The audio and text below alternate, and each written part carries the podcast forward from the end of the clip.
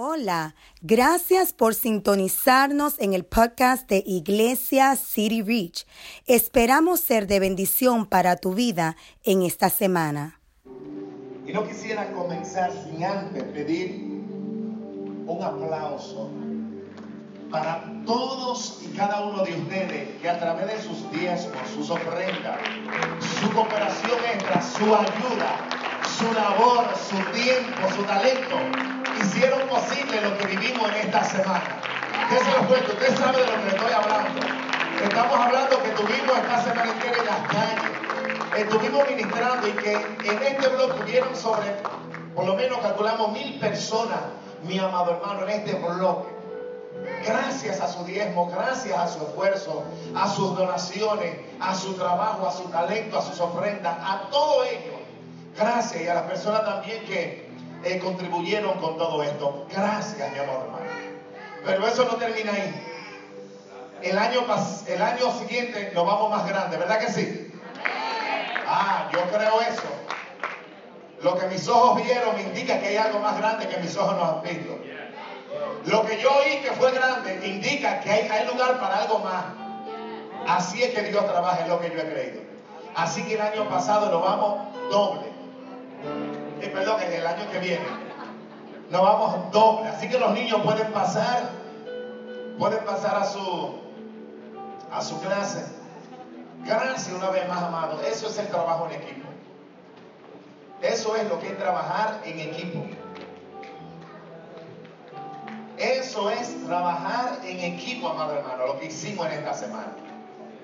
Quizás se veía mucho, se veía imposible, pero gracias al Señor, a su fidelidad y a cada uno los que cooperaron de una manera u otra, lo hicimos posible.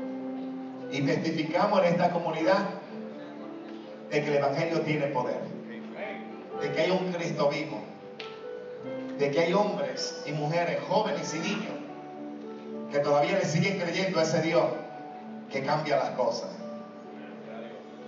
Y esa es nuestra fe.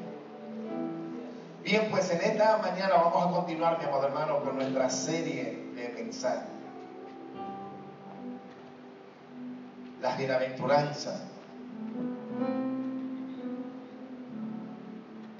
Y en esta ocasión nos toca hablar sobre los pacificadores.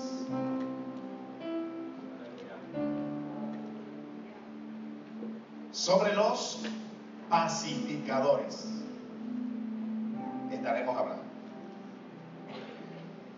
Y es que cuando analizamos la relación entre los seres humanos, es difícil, mi amado hermano, convivir dos personas juntas. Ya eso es un escenario para crear conflicto. Ya eso es un escenario para eh, que haya ruptura de relación, para que haya eh, discordia, el simple hecho, mi amado hermano, el simple hecho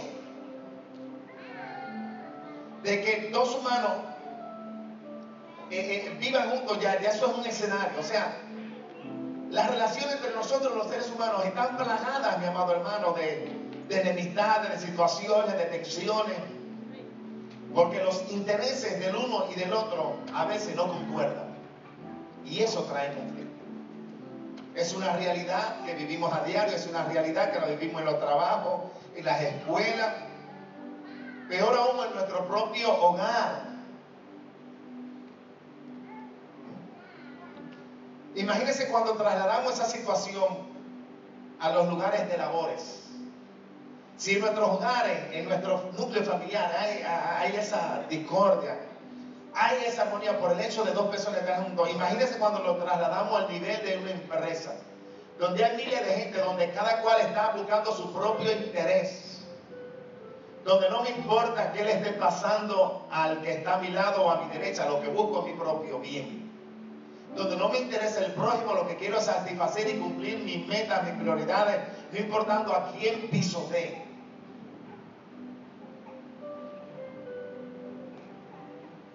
Imagínense en ese lugar, en ese escenario donde el compromiso con mi prójimo es mucho más débil que el de mi compañero, el de mi esposa. Pero a pesar de lo que experimentamos, hay una verdad que prevalece y es que Dios nos ha creado a nosotros para vivir en paz. Dios nos ha llamado a nosotros a vivir en paz. Dios nos ha llamado a nosotros a ser pacificadores. Dios nos hizo un llamado y el Evangelio es el Evangelio de la paz. Uno de los títulos que se le dio a Jesucristo fue como príncipe de paz.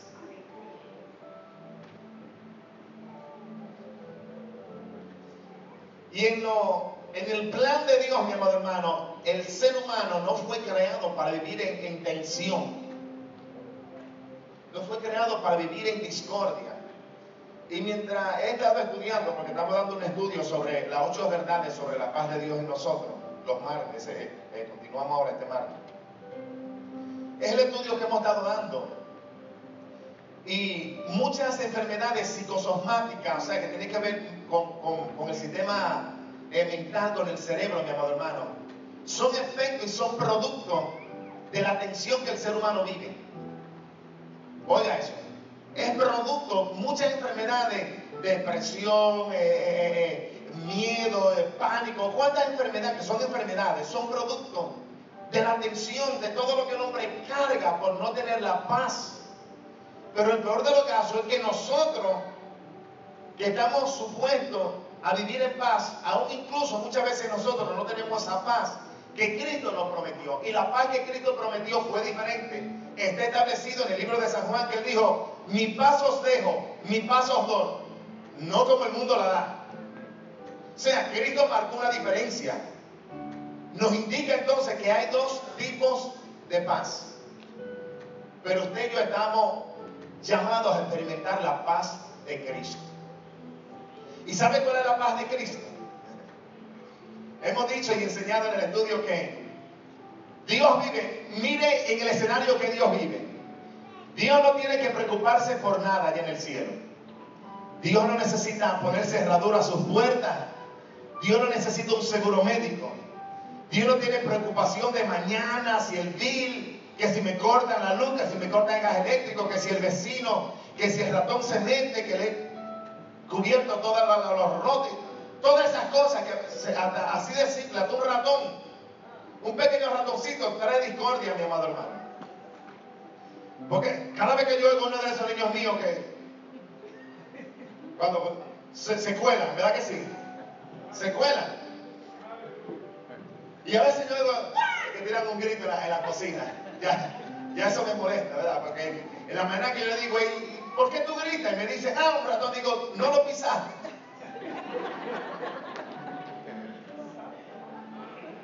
Todito, mi esposa, la número uno, Vanesca, la número uno, Anesta, hasta viene es uno que grita. Tú te anotas, ese hasta que se anota, que es lo que grita cuando ve ratones. Ya eso es, un conflicto y así vivimos. pero nosotros fuimos llamados a tener paz. En el estado de Texas hubo una persona que fue sentenciado a muerte. Y días antes de él eh, eh, ya eh, varios días antes de que le llegara su tiempo de, de que fuera eh, inyectado con esa inyección letal que lo lleva a un estado inconsciente y mientras está en ese estado inconsciente, es una inyección que le pone, que entra a sus venas, trabaja primero en su cerebro, lo pone de una manera inconsciente que no siente nada, luego pasa a destruir su corazón, a paralizar su corazón y en esa manera, pues este hombre fue sentenciado. Pero él pidió, para sorpresa de los jueces y de los abogados, día antes hizo una petición que se le permite, porque hay varios métodos dentro de las inyecciones para los reos, se le da opciones a ellos que elijan. Y él eligió que él quería que lo matara un pelotón. ¿Sabes? ¿Sabes qué un pelotón? Que lo pone en lo que se usaba antes, es un método que se usaba antes, pero no es legal ya o sea, a ser fusilado. Él pidió que quería ser fusilado. Y cuando llevaron esto a corte, los abogados, que el dijo, no, yo quiero ser que me fusilen. Quiero estar seguro que cuando llegue ese día yo no sufra nada y que me maten, porque no quiero vivir. Y este hombre, para sorpresa del juez, cuando le negaron la petición porque es ilegal ese tipo de muerte que él pidió, él presentaba la defensa de que él no quería porque a veces ha fallado, ese, líquido ha fallado la gente agoniza. Él dice que quería que lo eliminara de una vez porque él no quería vivir.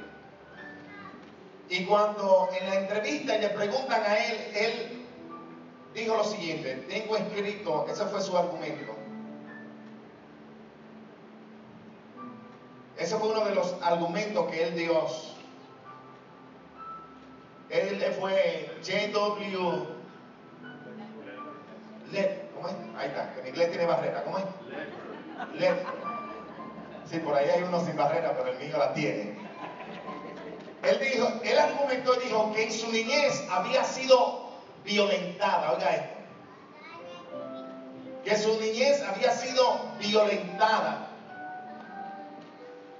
Y argumentó que, eh, que fue durísima su niñez, que fue horrible, que sufrió abuso, que tuvo una exposición temprana a las drogas y, y al alcohol y que tiene un bajo coeficiente mental.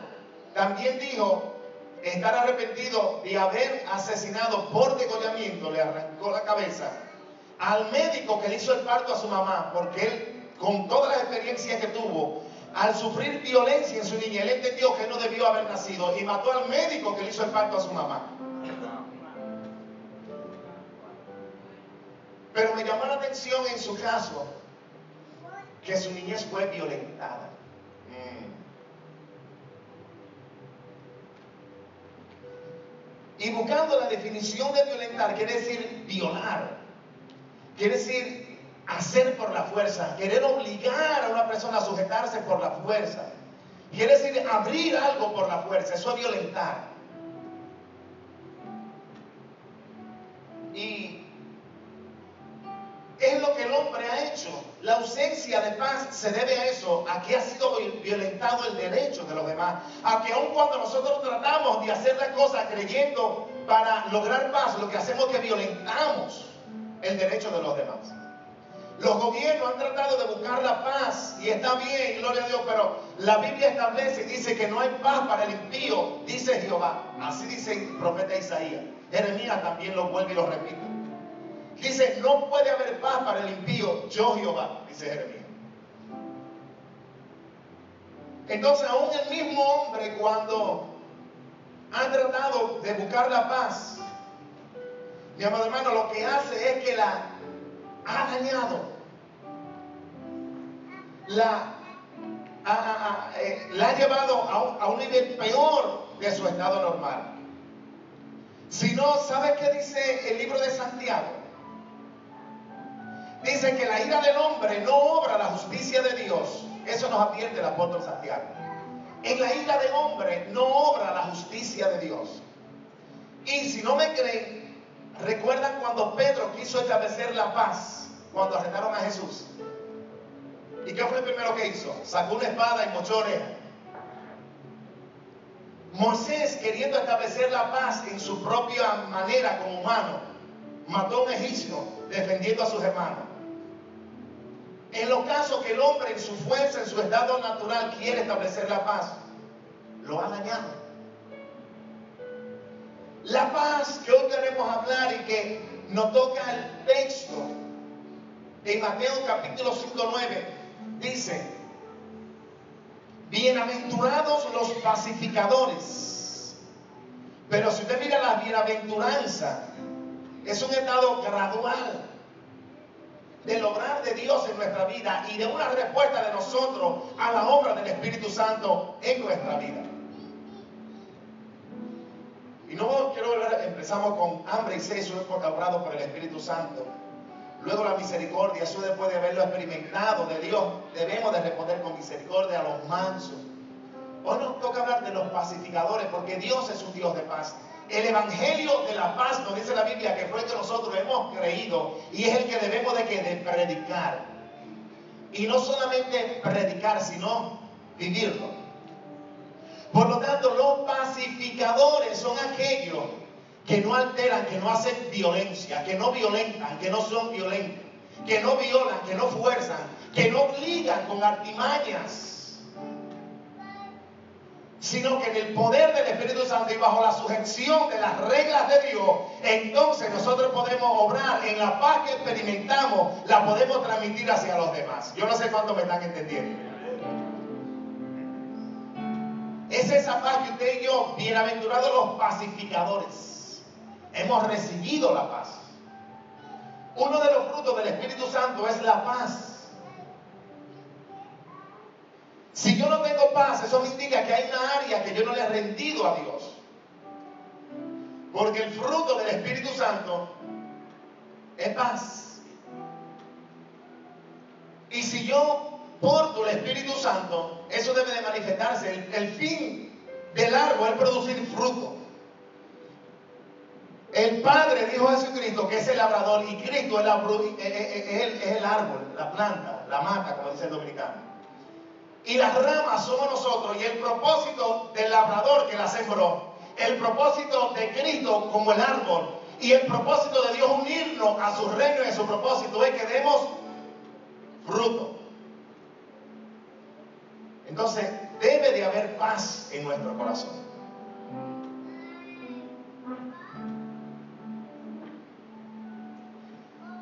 Si violentamos, ya quebrantamos esa paz. Si nosotros somos violentos y violentamos, quebrantamos. Los pacificadores son aquellas personas que saben reconocer que Dios nos ha llamado a paz y no encendemos más el fuego. No sé cuánto me entienden. Y Proverbio nos habla bien claro. Dice que la blanda respuesta, no lo sabemos de pero es fuerte, ¿verdad que sí? A la hora de que la sangre, como dice por ahí, hierve.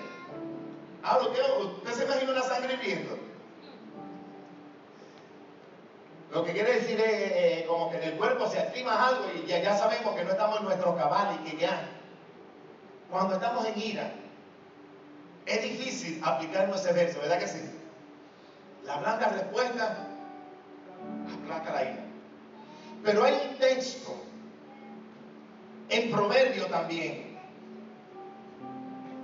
Proverbios capítulo 17, verso 14. Oiga, mi amado hermano. Proverbio en la, en la nueva traducción viviente. Proverbios capítulo 17, verso 14 dice, Comenzar una pelea es como abrir las compuertas de una represa. Así que detente antes de que estalle la disputa. Wow. ¿Sabe lo que una represa? Puse la fotografía ahí. Y usted sabe lo que ha pasado cuando se ha roto, cuando se ha abierto indebidamente una represa. Que inunda y arrastra con todo. Así es el violento el que no guarda la paz, el que no es pacificador, lo que hace es lo que hace una represa cuando se suelta, que todo lo que va a encontrar en el medio se lo va a llevar, le va a hacer violencia, lo va a violentar. Entonces nosotros tenemos un llamado a ser pacificadores. Eso indica que en cuanto dependa de nosotros, dice el texto bíblico, estar en paz con algunos, ¿cómo que dice el texto? En cuanto, ¿Cómo es? No, pues en tu Biblia que lo dice. ¿Qué Biblia es esa que dice eso? Sí, en toda la Biblia lo debe decir. En cuanto dependa de nosotros estar en paz con algunos, con los que se portan bien. No. Eso era antes, en el viejo pacto, los enemigos. Cristo lo llevó más allá. Dijo que debemos de amar a nuestros enemigos. Aleluya. Bendecirlo. Y eso fue lo que él hizo. Él no, está hablando de algo que él no, dio de ejemplo. Mientras lo injuriaban en la cruz, que él, que él hacía? Él bendecía. Mientras lo golpeaban, él no abrió su boca, como decía la profecía, que como, o sea, que enmudeció, como oveja, como oveja que era llevado al matadero para ser degollado no abrió su boca.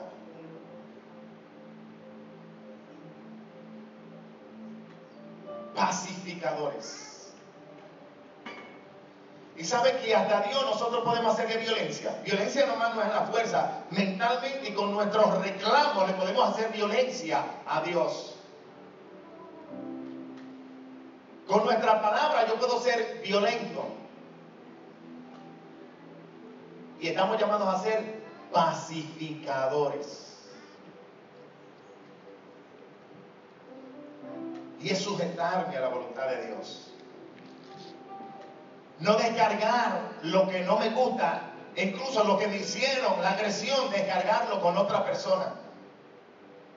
Pacificadores. Y eso no es, hemos dicho en otras ocasiones durante el estudio que a veces nos hemos convertido en una olla de presión. No, los jóvenes no saben lo que es una olla de presión, ¿verdad que no? Isabela, no. ¿Saben una olla de presión, verdad? Esa olla que se, se amarraba y se... Pero ¿cuál es el proceso de eso? Sí, eso va acumulando un vapor ahí, una presión, una tensión, una electricidad se llama. Y una presión, una presión. ¿Y qué pasaba cuando eso no se tapaba bien? Que esa presión... Y mire, eso, eso ha llegado a matar personas y ha llegado a ser roto en, en las paredes.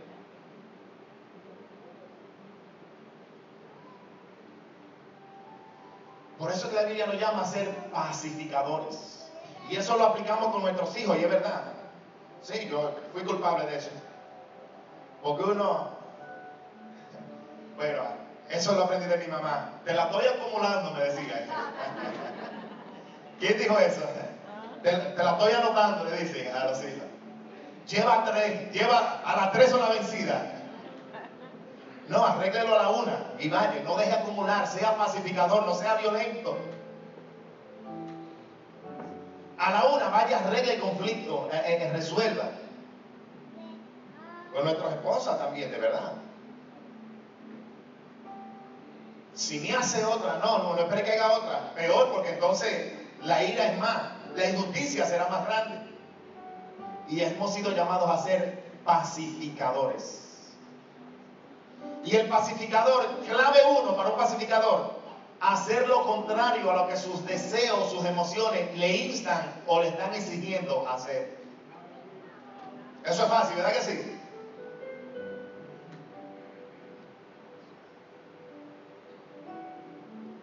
No es fácil eso, eso es facilito. Ser pacificador es hacer lo contrario a que cuando no un día me, se me pare así con ese tamaño y me diga, venga acá pastor, usted y, y descargue.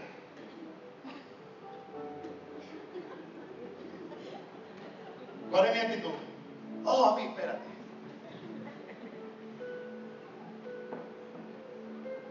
Aunque mi sangre esté hirviendo, y yo le diga, mira, aquí que lo voy a dar.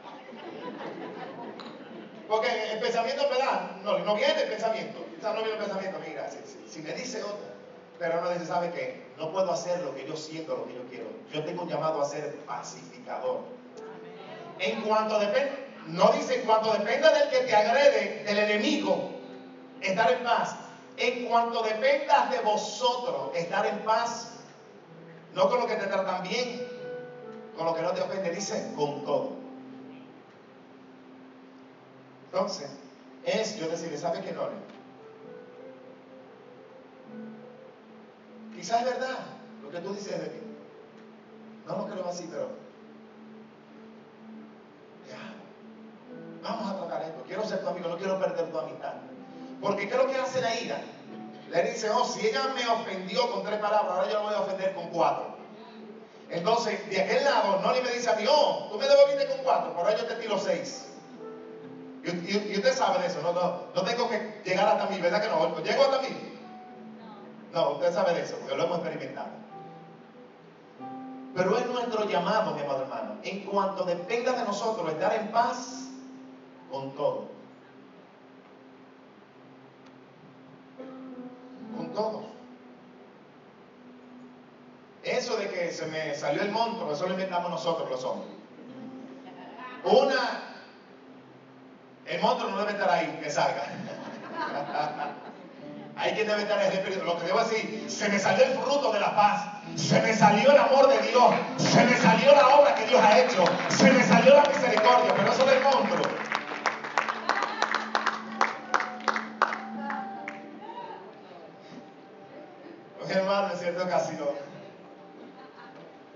Por eso lo cuento. No fue que alguien me lo dijo privado. ¿eh? Me estaba contando una historia que un día tuvo una ira tan grande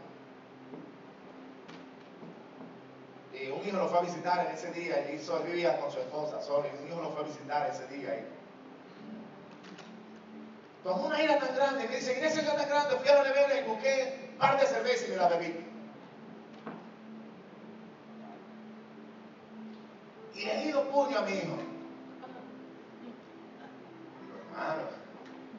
Él dice, no. Él le quería echar la culpa a la cerveza. Así son, ¿verdad que sí? Y digo, hermano, ¿en qué conflicto nos hace? Una, primero, ¿qué hacía esa cerveza ahí? Dígame usted. Eso me lo equivoco. Le digo, no, amado. ¿Pero qué se lo merece? Le digo, sí. ¿Acaso usted se merece lo que usted recibió de Dios? Me hizo silencio. Le digo, le voy a decir otra más. ¿Acaso Dios tenía que pagarle a usted como le ha pagado?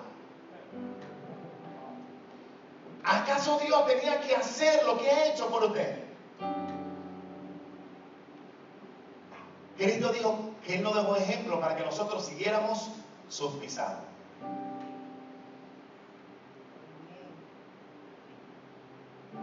Pacificadores. Pacificadores. Cuando la marea está alta, nuestra función es bajarla. No es echarle más agua si usted ve que la pólvora se va a secar el fuego, ¿qué usted tiene que hacer? alejarla. No sé de lo que le hacen al fuego.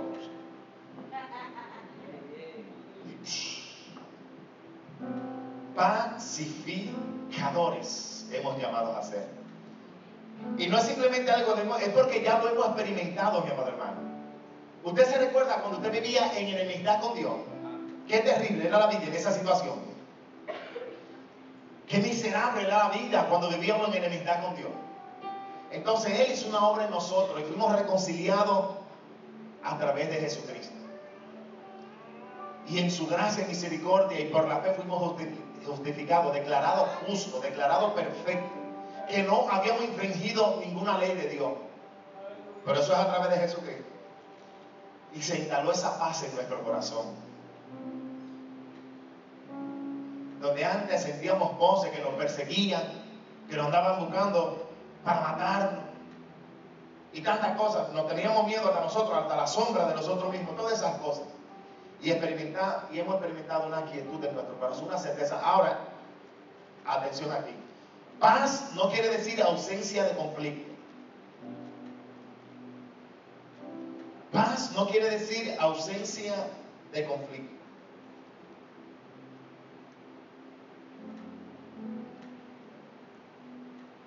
La paz se refiere a mucho más que la ausencia de conflicto, ¿verdad?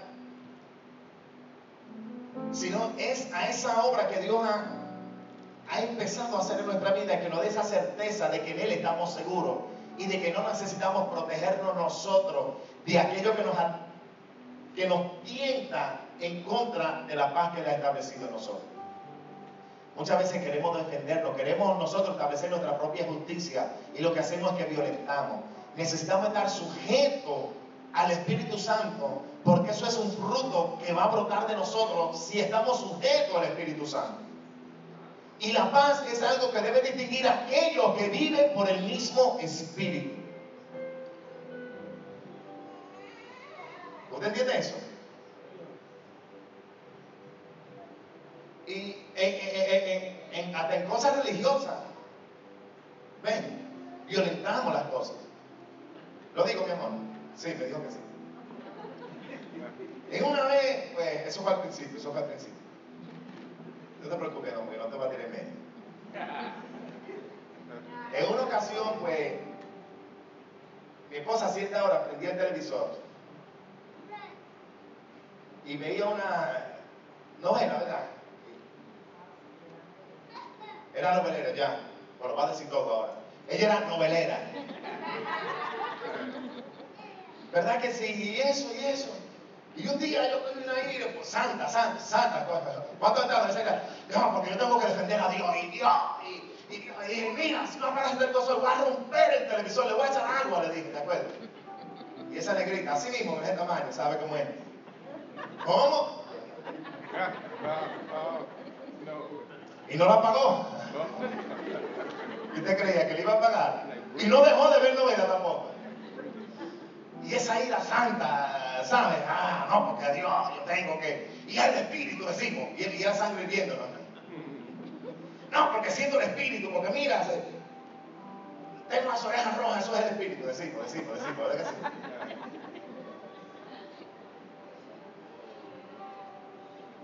Hasta que Dios tuvo que orar en mí porque y Dios le habló a ella directamente. Yo, ve, si yo hacía eso, yo quise, para establecer la paz, yo quise, iba a violentar algo en ella. Yo no podía hacer, y quizá en una manera ella quizá lo hacía por mí, pero no lo hacía porque ella entendía que era Dios que le estaba llamando. En una ocasión yo me dice que Dios le dijo, y después que Dios le dijo, ya. ¿Se dan cuenta? Tenemos que estar sujetos al Espíritu Santo para ser pacificadores. Someter nuestras emociones, nuestras intenciones, nuestro corazón al Espíritu Santo. ¿Para que se va a brotar el fruto? Porque está en nosotros, es un fruto. Estamos, el Padre hizo el plan, Cristo lo realizó, el Espíritu Santo nos injertó a ese árbol, a esa vid que es Cristo. Y como el árbol pasa la salvia que va dentro de él para llegar a la rama y que produce el fruto, así el Espíritu Santo está dentro de nosotros tomando lo que es de Cristo y dejándonoslo saber. Entonces, si yo en un momento, en cualquier situación, me sujeto a Él, tiene que llegar, que tengo que ser pacificador porque eso está en mí. Ahora, cuando yo trato de establecer mi propia paz, lo daño. pacificadores. La palabra se oye suave, pero. Porque es que cuando lo hierve la sangre y, y, de verdad, mi amado hermano, tenga cuenta, porque es un segundo, mira, usted no necesita un día, una hora, es un segundo de ira para usted desgraciarse la vida. Hay personas jóvenes que han desgraciado su vida en, un, en un segundo de ira. Oiga, no es mucho, no es una hora, no es 15 minutos, es un segundo de ira que usted necesita. Porque en la ira no obra la justicia de Dios. Entonces Jesús dijo que eran bienaventurados. La dicha y la recompensa de los pacificadores es que serán reconocidos que son hijos de Dios. ¿Por qué? Porque ellos demuestran el carácter mismo de un Dios de paz. Y su parentesco con Dios se hace visible. Mm. Dígame, cuando usted esté en ese momento, diga, ¿sabe que no es que yo no tengo que representarme? Cuando usted deja que la ira sobresalga, usted se está representando usted mismo la naturaleza caída. Pero háblese y diga, ¿sabe que Dios es el que tiene que ser representado ahora en este momento de ira? Y renunciar. Recuerde, el que enciende la, la pelea es como una presa que se abre. Los hijos de Dios son aquellos que gozan del respaldo y el favor especial del Padre, pudiendo avanzar sin temor en todas las cosas que Él manda, pues Dios le acompañará a cada paso del camino. Esa es la bendición de ser hecho y de ser llamado hijo de Dios. Que lo vamos a representar. Y cuando un padre se agrada de su. Usted, usted, usted padre, usted sabe de eso. Cuando un hijo agrada al padre, ¿verdad que sí? Oh, qué contento, qué gozo tenemos y queremos bendecir y estamos dispuestos a trabajar. Entonces, la bienaventuranza de ser pacificadores es que Dios estará con nosotros a cada paso. Que Dios va a permitir que nosotros le representemos como debemos de representarles a Él. Nuestro llamado es a ser pacificadores. Así que si usted está en guerra, sí, le estoy hablando, si en su hogar hay una guerra, baje la bandera y hoy cuando vaya con la bandera blanca en la mano, entrando a su casa, desde el carro saque la bandera blanca. y se le están esperando a usted y se le están esperando, siéntate, dígale, ¿sabe qué? Porque tengo ese amor para. Ah. Quiero decirte que te bendigo. Quiero decirte que te perdono lo que me hiciste. Quiero decirte que, quiero hacer la paz, que, que quiero trabajar contigo. Quiero unirme a ti a lo bueno ahora. Allí con la bandera blanca, la bandera de la paz. Pero en este caso la bandera blanca es la bandera del Espíritu Santo, que usted la tiene. Allí con esa bandera del Espíritu Santo que está dentro de usted. Y lo, mire, si usted cree que la Biblia no miente, es un fruto del Espíritu Santo. Entonces, si usted no tiene paz y no es pacificador, hay que hacer unos arreglos. Y esos arreglos lo puede hacer ahora y aquí mismo. Es una mañana hermosa para invitar a Jesús a que nos ayude en esta hermosa mañana, a que nos fortalezca, a que su fruto fluya a través de nosotros, para que otros sean bendecidos a través del fruto de la paz, que tanto se necesita en un mundo, en una sociedad, en unos tiempos como estos de tanta violencia que hasta en una fila que usted esté, a veces en, las agencias gubernamentales, ¿verdad? Que hay que hacer fila. Y usted ve la violencia, como que, si usted se descuida o se mueve de algo, viene alguien y se, se, mete al frente. Usted va guiando y por lo error, cualquier cosa. Y usted sabe cuál es la seña que le hacen. Violencia, ¿verdad? Todo es violencia. Por eso Dios estableció que sus hijos serán pacificadores. Oh, y con usted que Dios cuenta para mostrarle al mundo violento que con Dios se puede ser pacificador. Con usted que Dios cuenta, sí, con usted, con usted que si ahí hay que hacer todas las cosas, si usted se rinde al Espíritu Santo, con usted que Dios cuenta para decirle a las personas, Dios puede aplacar tu ira, Dios puede hacerte un, pacificador, tú puedes experimentar la paz de Dios en tu vida. Póngase de pie, amado hermano, en esta hermosa Bienaventurados los pacificadores. Aquí habla más de, la, parte nuestra para llevar la paz, para establecer la paz. Para la guerra se necesita un ejército, para pelear se necesitan dos. La, la palabra, la respuesta blanda aplaca la ira. Nosotros sabemos lo que tenemos que hacer. El problema es que no hacemos lo que tenemos que hacer. Pero la paz está disponible para usted y está disponible para mí. Pero hay alguien que tiene que ayudarme, se llama Jesús. Quiero decirte que la bienaventuranza, el principio de todas ellas es invitar a Jesús a nuestro corazón. Que Él sea el centro. Nosotros de algo estamos llenos, nosotros nunca podemos estar vacíos. Hay algo en nuestro corazón que no puede estar vacío. Hay una parte, hay un lugar que no puede estar vacío. Algo o alguien nos tiene que llenar. Y Dios quiere vaciarnos de tanta ira, de tanta violencia.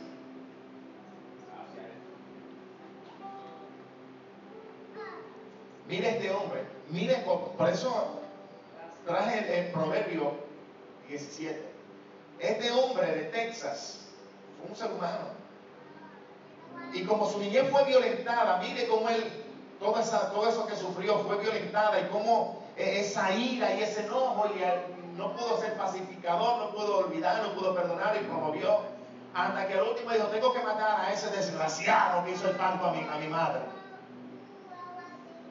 Y mató al médico que hizo el pacto a su mamá simplemente porque fue quien, quien, lo ayudó a él a venir al mundo. Sufrió violencia, no, no hubo paz, no había paz, fue violentado su derecho pacificadores, mi amado hermano. Pacificadores. ¿Habrá alguien en esta mañana que quiere entregar su vida a Jesús? ¿Habrá alguien que quisiera en esta mañana invitar a Jesús para que le ayude en sus arranques de ira? Para que le baje la temperatura cuando la sangre esté hirviendo. No sé si me entendió. Amén. ¿Habrá alguien? ¿Habrá alguien que quiera? Amén. Qué lindo es el Señor. Vamos a hacer esta oración todos juntos. Señor Jesús, yo te pido misericordia. Perdona, porque he sido violento. He quitado la paz.